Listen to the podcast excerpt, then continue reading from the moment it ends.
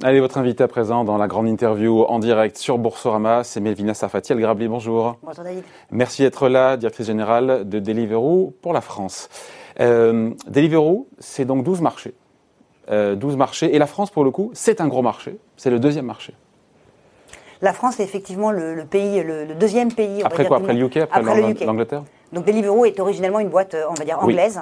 Et aujourd'hui présente en Europe, en Asie, au Moyen-Orient et en, Australie. Voilà. Et euh, alors donc le juge de paix, c'est le nombre de restaurants partenaires. J'ai vu tout le monde annonce ça chez les concurrents. Moi j'ai 20 000, total 15 000. Ce qui est sûr, c'est que c'est 20 000 restaurants partenaires affiliés, enfin affiliés, en tout cas partenaires avec Deliveroo pour la France, 65% euh, de plus qu'en en 2020. Euh, mais vous êtes encore en dessous du Eats qui nous dit 25 000. C'est c'est la guerre entre les, plateformes pour avoir le plus de restaurants. Je sais qu'en dessous, c'est c'est Just Eat qui est à 15 000, je crois. Alors, que, ça, l'a fait ricaner. Non, non, absolument pas. Mais en fait, euh, les questions que vous posez sont vraiment au cœur de, du débat. Il faut savoir qu'en fait, Deliveroo, comme toutes ces plateformes, sont vraiment ce qu'on appelle des places de marché avec trois pôles. Les restaurants, partenaires, les livreurs partenaires et les consommateurs euh, consommateurs. Clients. Exactement. Et en fait, le nombre de restaurants n'est qu'un indicateur parmi d'autres, mais il indique quand même beaucoup de choses. Tout d'abord, le nombre de restaurants veut dire effectivement le, le, comment dire l'attrait des restaurants pour ce type hmm. de, de, plateforme, on va dire, et de business. Donc, ça montre effectivement cette augmentation du nombre de restaurants qu'on a pu avoir d'une année sur l'autre montre que les restaurants ont cru à ce modèle. Bah, la crise, la crise est passée par là aussi. Hein. La crise est passée par là. Euh, maintenant, on a vu lors du confinement numéro 1 effectivement une augmentation du nombre de restaurants qui est passé de 12 000 à 15 000. Mais une fois les mesures sanitaires de la vague 1 adoucies, les restaurants sont restés avec nous. Donc l'essayer, c'est l'adopter quelque part. Mm. Et quand un restaurant démarre son travail avec nous, il a envie de mm. rester. Mais souvent, ce sont les mêmes. Les restaurateurs sont affiliés à la fois euh, à Deliveroo, à Uber Eats ou à Just Eat. Le, restaurant est libre effectivement de décider les partenaires avec lesquels il travaille. Et certains sont en effet euh, en superposition, on va dire, et d'autres sont exclusifs à l'une ou l'autre des plateformes. Donc euh, le grand rival, il est américain, c'est Uber Eats. Mais vous êtes absent du marché américain. Pourquoi? C'est un choix stratégique. On va dire Deliveroo euh, est euh, très présent, donc euh, comme je vous le disais, en, Europe et, est né en Angleterre. Aujourd'hui, le marché américain est un marché, on va dire, qui est hautement concurrentiel et déjà tout à fait bien, avec des, acteurs tout à fait bien positionnés. Et nous avons fait le choix pour le moment de, nous ancrer et de grandir encore plus dans les géographies où nous sommes. Bon, qu'est-ce qu'on a de plus quand on passe par Deliveroo par rapport à Uber Eats? Quelle différence? C'est le même service globalement? Alors, Moi, je ne la vois pas la différence, mais on s'en fout un peu en même temps. Écoutez, il y a plusieurs choses. Alors, pour en illustrer euh, une ou deux, la première, c'est que euh, euh, comme vous le disiez, les restaurants sont parfois disponibles sur les deux plateformes et parfois disponibles que sur l'une ou que sur l'autre. Et c'est vrai que euh, ces restaurants en exclusivité sont des restaurants euh, que le consommateur va donc particulièrement adorer et va choisir telle ou mm. telle plateforme. Et parmi les restaurants en exclusivité, on a de très très très belles marques qui font vraiment la, la qui sont la coqueluche entre guillemets de leurs consommateurs. Pour en citer un, c'est Pierre Sang dans Paris par exemple. Et ce restaurateur-là travaille avec nous. Le seul moyen d'avoir Pierre Sang en livraison, c'est via Deliveroo. C'est un exemple. Deuxième exemple. C'est vous qui l'avez imposé ou c'est un gentleman agreement entre C'est un choix, c'est un choix euh, mutuel, on va dire. Euh, il y avait euh, beaucoup plus d'avantages gagnant-gagnant, on va dire, à travailler comme ça. Ok. Et vous lui prenez moins en termes de commission s'il est en exclusivité chez vous? Alors la commission est quelque chose qui se négocie au cas le cas, d'accord? Donc on lit, on lit 25-30% du repas livré, c'est ça en moyenne les commissions? Exactement.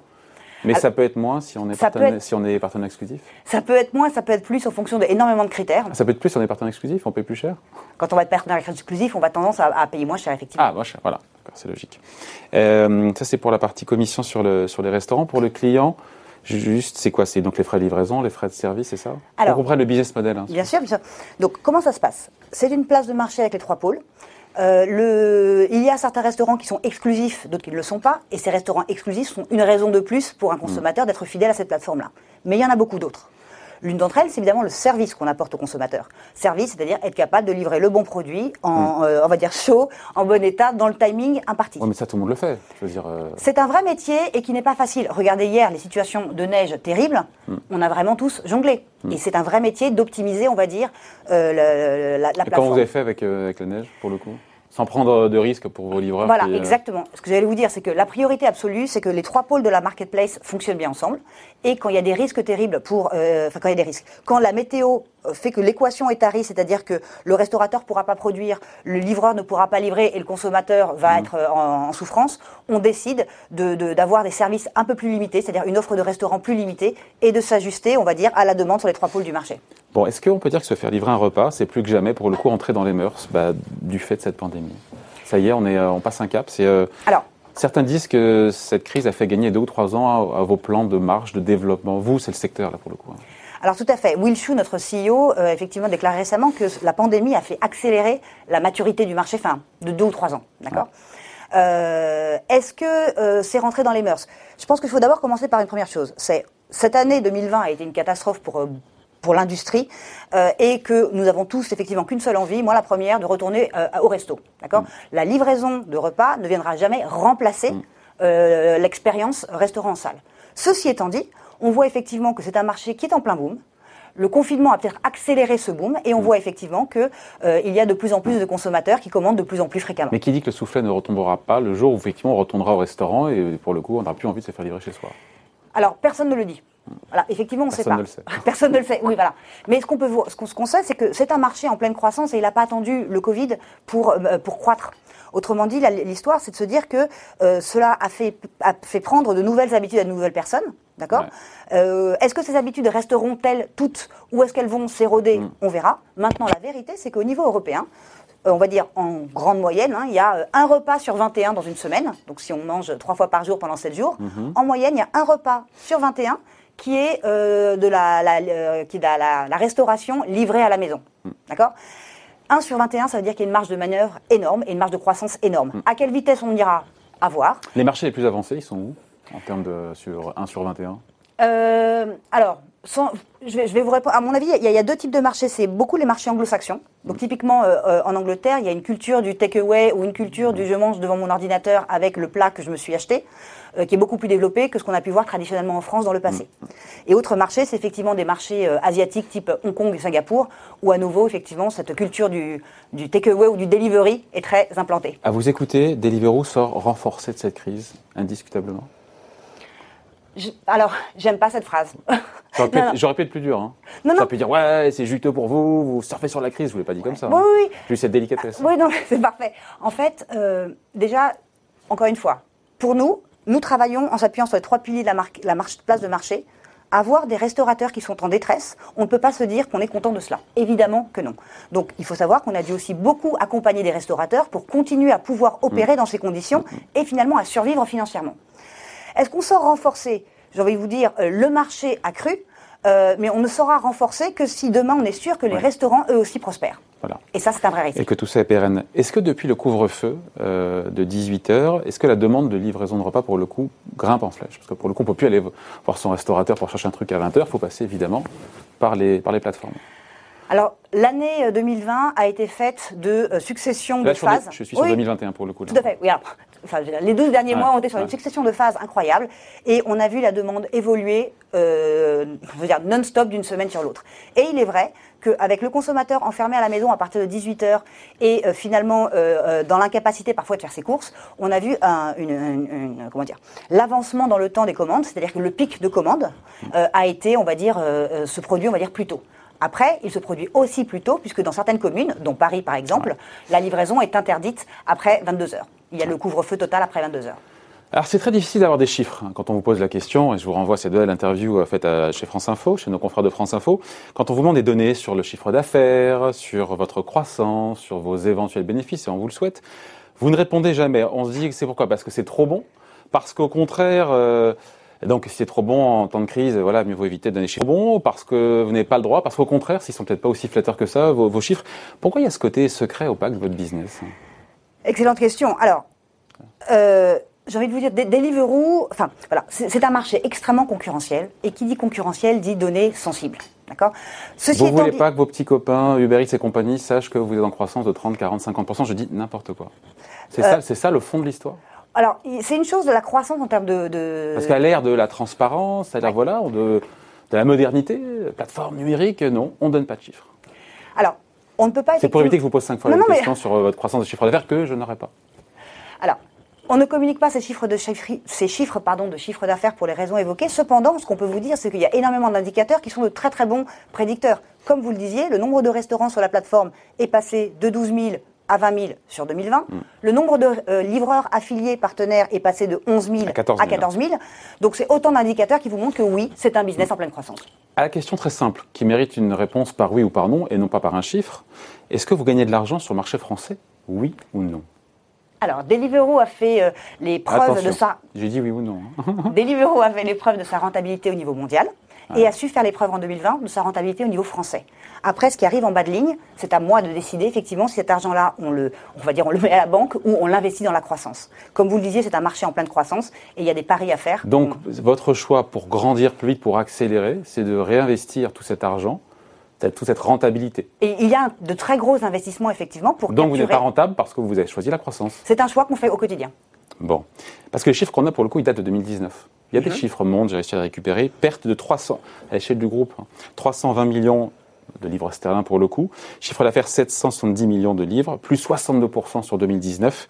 Euh, pour 2020, croissance des ventes et le groupe, paraît-il, a été rentable pendant plus de 6 mois en 2020. Voilà tout ce qu'on sait.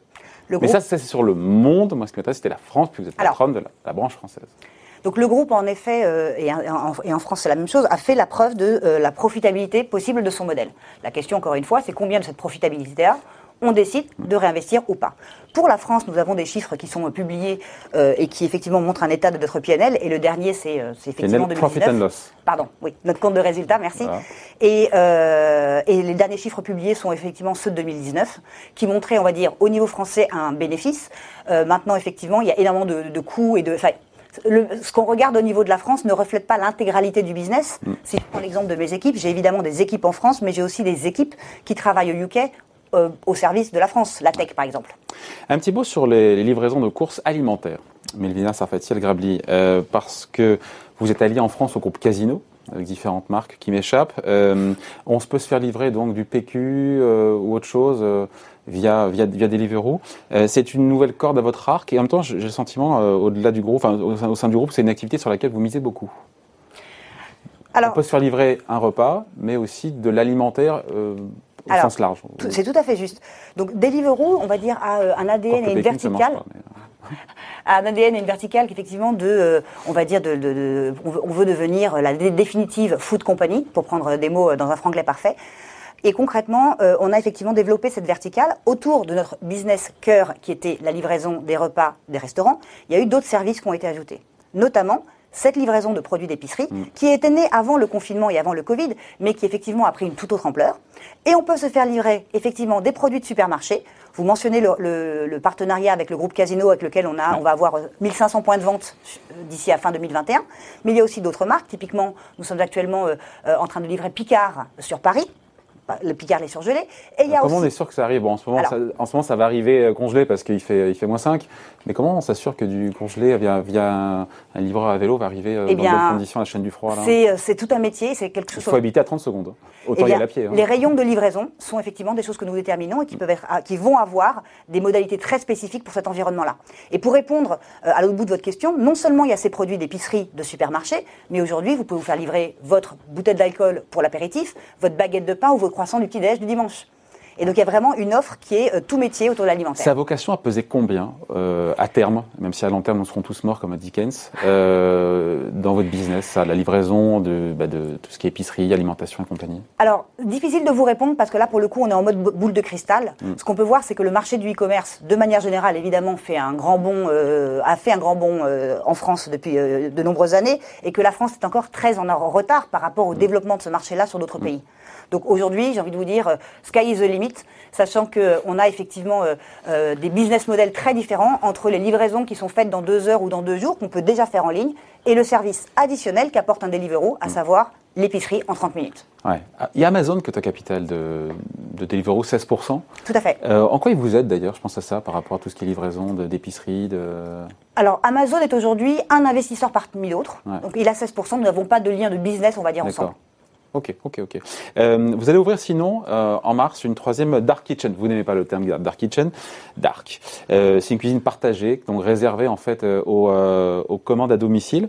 En quoi c'est une bonne recette bah, pour vous et à la fois pour, pour l'écosystème? Alors. En fait, comme je vous le disais, Deliveroo s'inscrit dans cette verticale de la définitive food company. Et donc, ça veut dire effectivement pouvoir travailler en collaboration avec les restaurateurs et être vraiment leur expert, leur allié. Concrètement, c'est cuisine partagée, comme nous les appelons, et qui s'appelle. Qui cuisine sans salle à manger.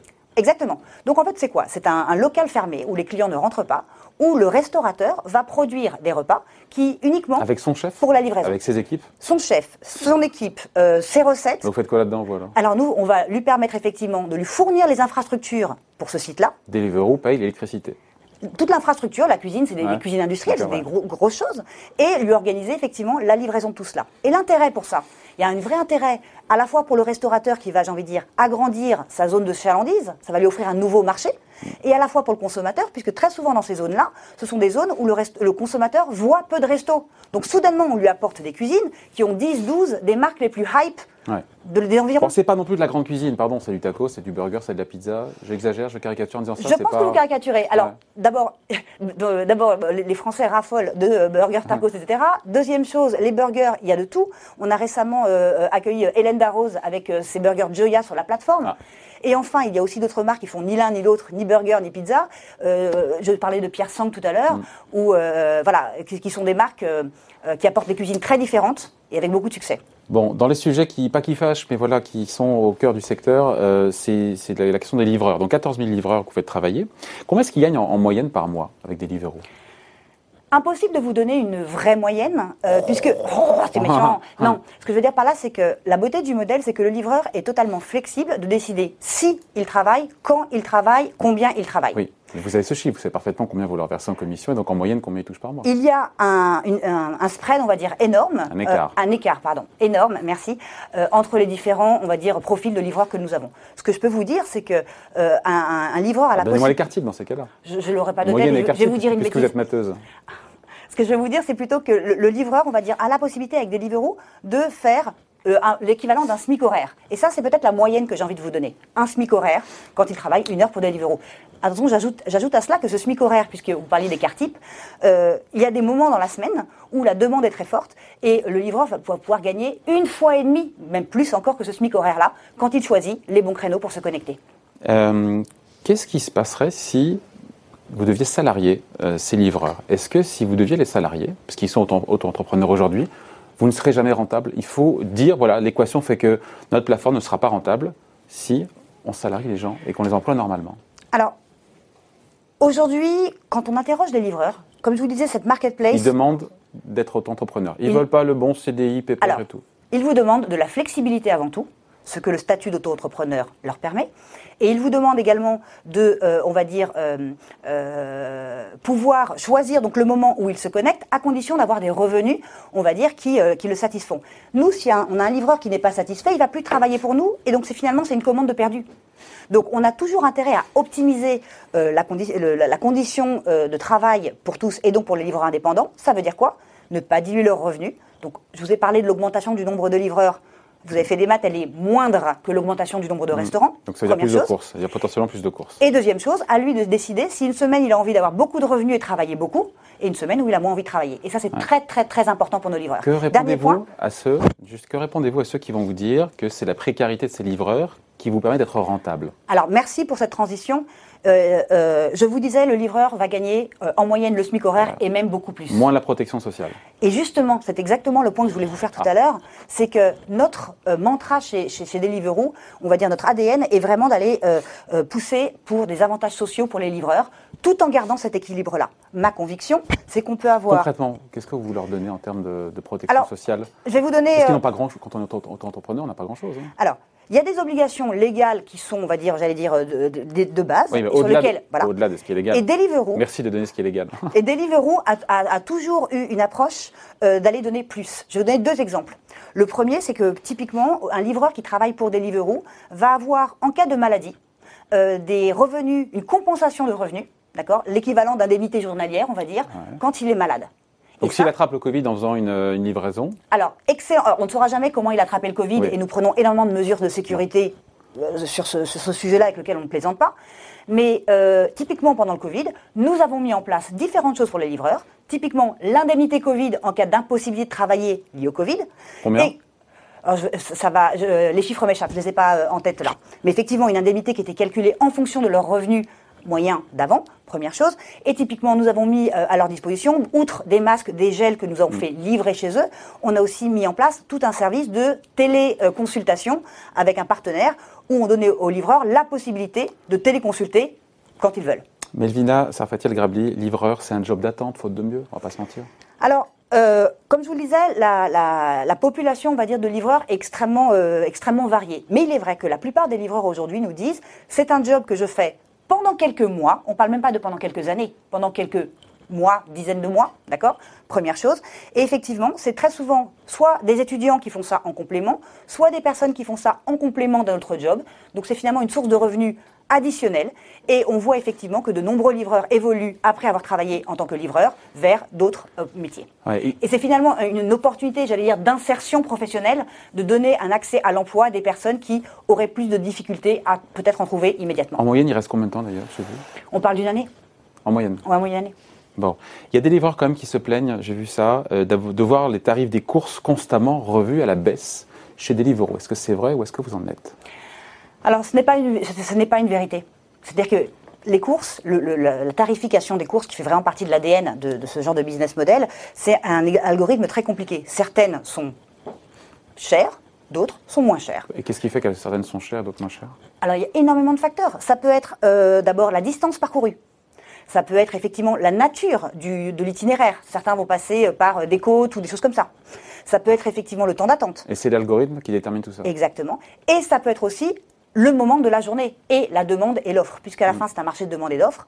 On va voir que le vendredi soir et le samedi soir, les commandes sont très fortes et on va effectivement euh, avoir énormément de courses extrêmement bien payées. D'où le fait que le livreur. Donc, mieux vaut travailler un vendredi soir ou un samedi soir et dans une ville où il y a des côtes. je cherche le. Non, mais le point commun. Non, mais si on veut se faire un max de. C'est un algorithme très compliqué euh, qui, établit le prix de la course. Ce que je peux vous dire, c'est qu'effectivement, euh, là où il y a une moyenne du SMIC horaire, comme on en parlait tout à l'heure, il y a euh, des moments dans la semaine où on peut gagner plus d'une fois et demie cela à la course et l'algorithme l'ajuste. Donc, pour revenir à votre point, non, il n'y a pas de baisse du tout du prix de la course et c'est quelque chose chez qui, sur quoi, pardon, Deliveroo est extrêmement vigilant. Je vous disais qu'on avait cet ADN de, pour nous, la protection sociale et, la, sécurisation sociale est extrêmement importante et nous veillons à ça de manière très forte. D'où l'augmentation des livreurs dont je vous parlais tout à l'heure, l'augmentation de la flotte qui est très mesurée par rapport à l'augmentation du nombre de restaurants. Et donc pour réduire le turnover, c'est ça? C'est toujours en offrir plus Même si, euh, quand on voit encore une fois sur... Euh, il y en a beaucoup qui ne euh, sont pas contents. Quoi. Alors, vous, savez, on voudrait parler à quelqu'un et pas parler à un algorithme. Alors, vous savez, d'abord, pour tuer un, mythe, on va dire, les livreurs sont très souvent multiplateformes. Ils travaillent avec plusieurs mm. sociétés, comme Deliveroo, mais pas que Deliveroo. À chaque course, le livreur peut décider de prendre ou de ne pas prendre la course. Mm. Donc, quand il prend la course, il, accepte entre guillemets le prix qui lui est proposé mm. euh, et libre à lui totalement de refuser la course et de ne pas euh, de n'accepter aucune course dans la journée s'il le souhaite.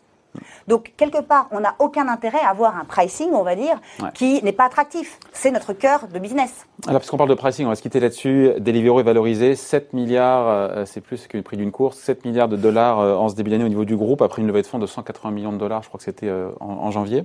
Euh, si j'ai bien compris, ce sera a priori la dernière levée avant l'introduction en bourse, non? Alors, l'introduction en bourse est effectivement une hypothèse que l'on regarde. Oh, c'est une hypothèse. De circonstances. D'après Sky News, ça serait pour le mois d'avril. C'est une hypothèse que l'on regarde.